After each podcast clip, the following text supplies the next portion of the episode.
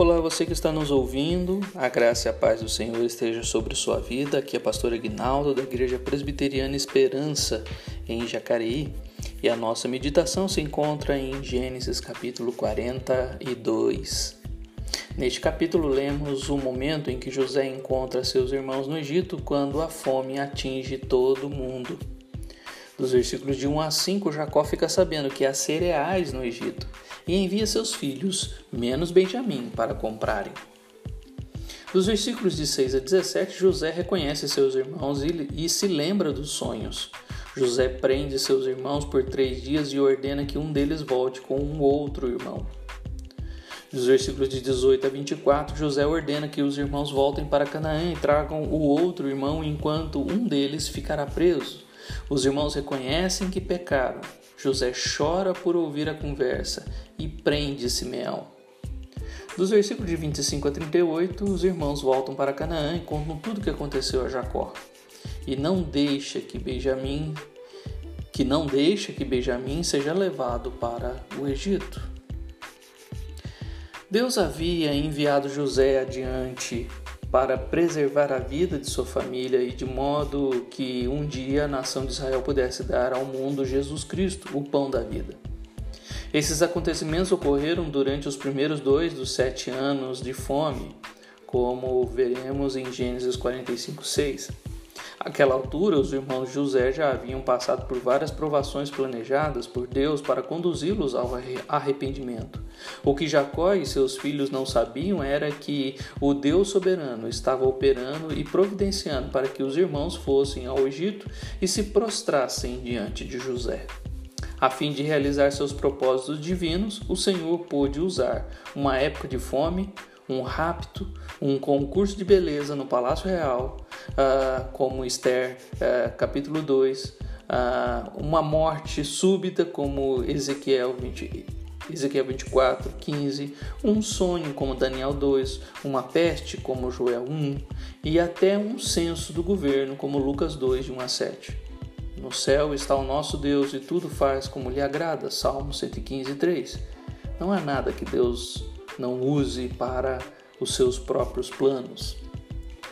Como vice-governante do Egito, certamente José não participava de cada transação de venda de grãos, pois tinha muitos compromissos importantes. Além disso, o suprimento de comida encontrava-se armazenado em várias cidades, Gênesis 41, de 46 a 49.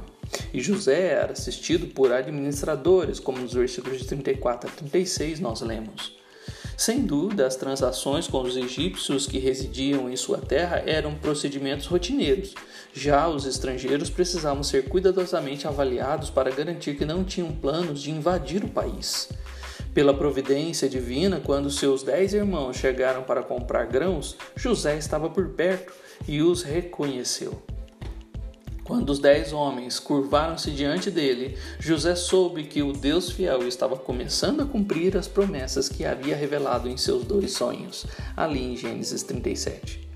Deve ter sido difícil para José controlar as emoções enquanto se dirigia a eles com aspereza, pois seu desejo natural provavelmente era o de falar com eles em hebraico e revelar-lhes quem era.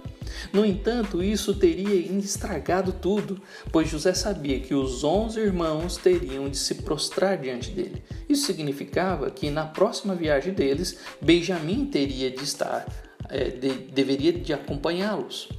Além disso, os irmãos José precisavam ser forçados a encarar seus pecados e chegar a uma confissão honesta, algo que levaria tempo.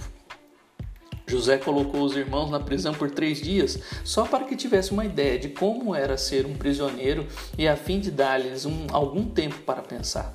Apesar de a tradução é, apresentar o termo prisão no versículo 17, a expressão mais exata, de acordo com o original, seria sob custódia. Quando finalmente foram liber, liberados três dias depois, os homens começaram a sentir que Deus estava tratando com eles por causa dos seus pecados, versículo 21.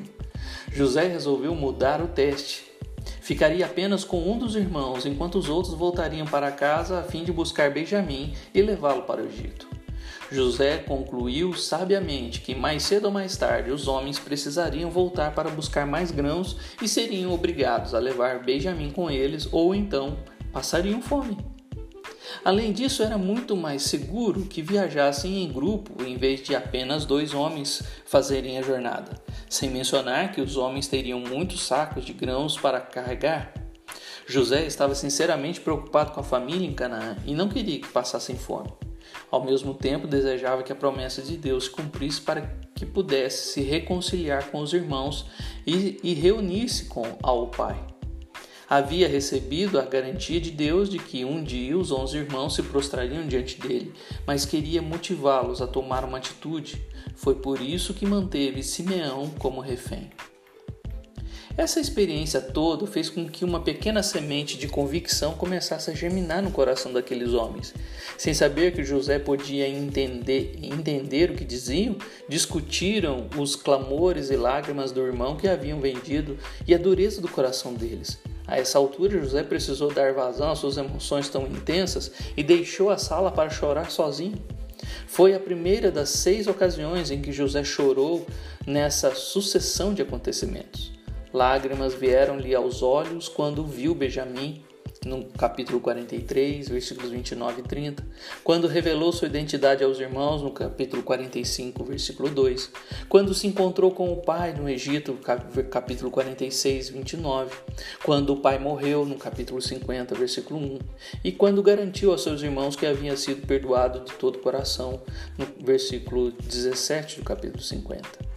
Uma boa prova do caráter de um homem é observar o que ele leva a chorar, o que o, que o leva a chorar. Porque José escolheu Simeão como refém, uma vez que Rubem era o primogênito? Provavelmente porque apreciou o fato de Rubem ter tentado salvá-lo de seus irmãos e porque Simeão era o segundo filho de Jacó.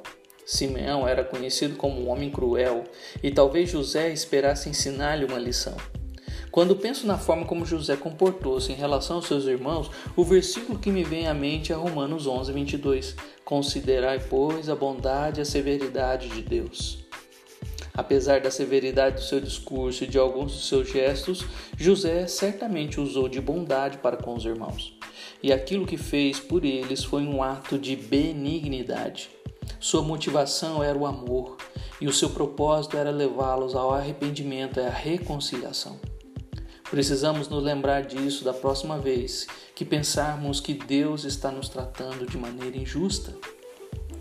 O relato que deram a seu pai só fez com que a, o ancião se sentisse pior, especialmente quando ficou sabendo de, do confinamento de Simeão e do futuro envolvimento de Benjamim. Aquele episódio todo deveria ter levado Jacó e seus filhos a sondar seu coração e a confessar seus pecados, mas ao que parece não foi o que aconteceu. Teria sido um bom momento para buscar o Senhor e orar pedindo a sua ajuda e orientação. No entanto, apesar dos erros dele, Deus ainda estava operando de modo a cumprir seus propósitos. Jacó não quis saber da sugestão de Ruben de sacrificar os netos, nem de qualquer outra ideia que colocasse Benjamim em perigo.